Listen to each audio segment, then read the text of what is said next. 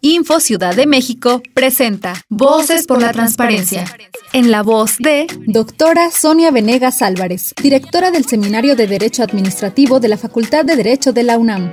Las noticias falsas, conocidas también como fake news, consisten en un contenido aparentemente periodístico cuyo objetivo es la desinformación. Podemos citar como ejemplo las fake news durante la pandemia de coronavirus. La verificación de hechos o fact-checking es una labor que se tiene que depositar en órganos autónomos que tutelan el derecho a la información y protección de datos personales, pero también llevarse a cabo por organizaciones ciudadanas manera simultánea. Las nuevas tecnologías deben estar al servicio de la humanidad, pero como todo conocimiento puede llegar a usarse en contra de la misma sociedad. De ahí el interés por contrarrestar a tiempo la desinformación que generan las fake news.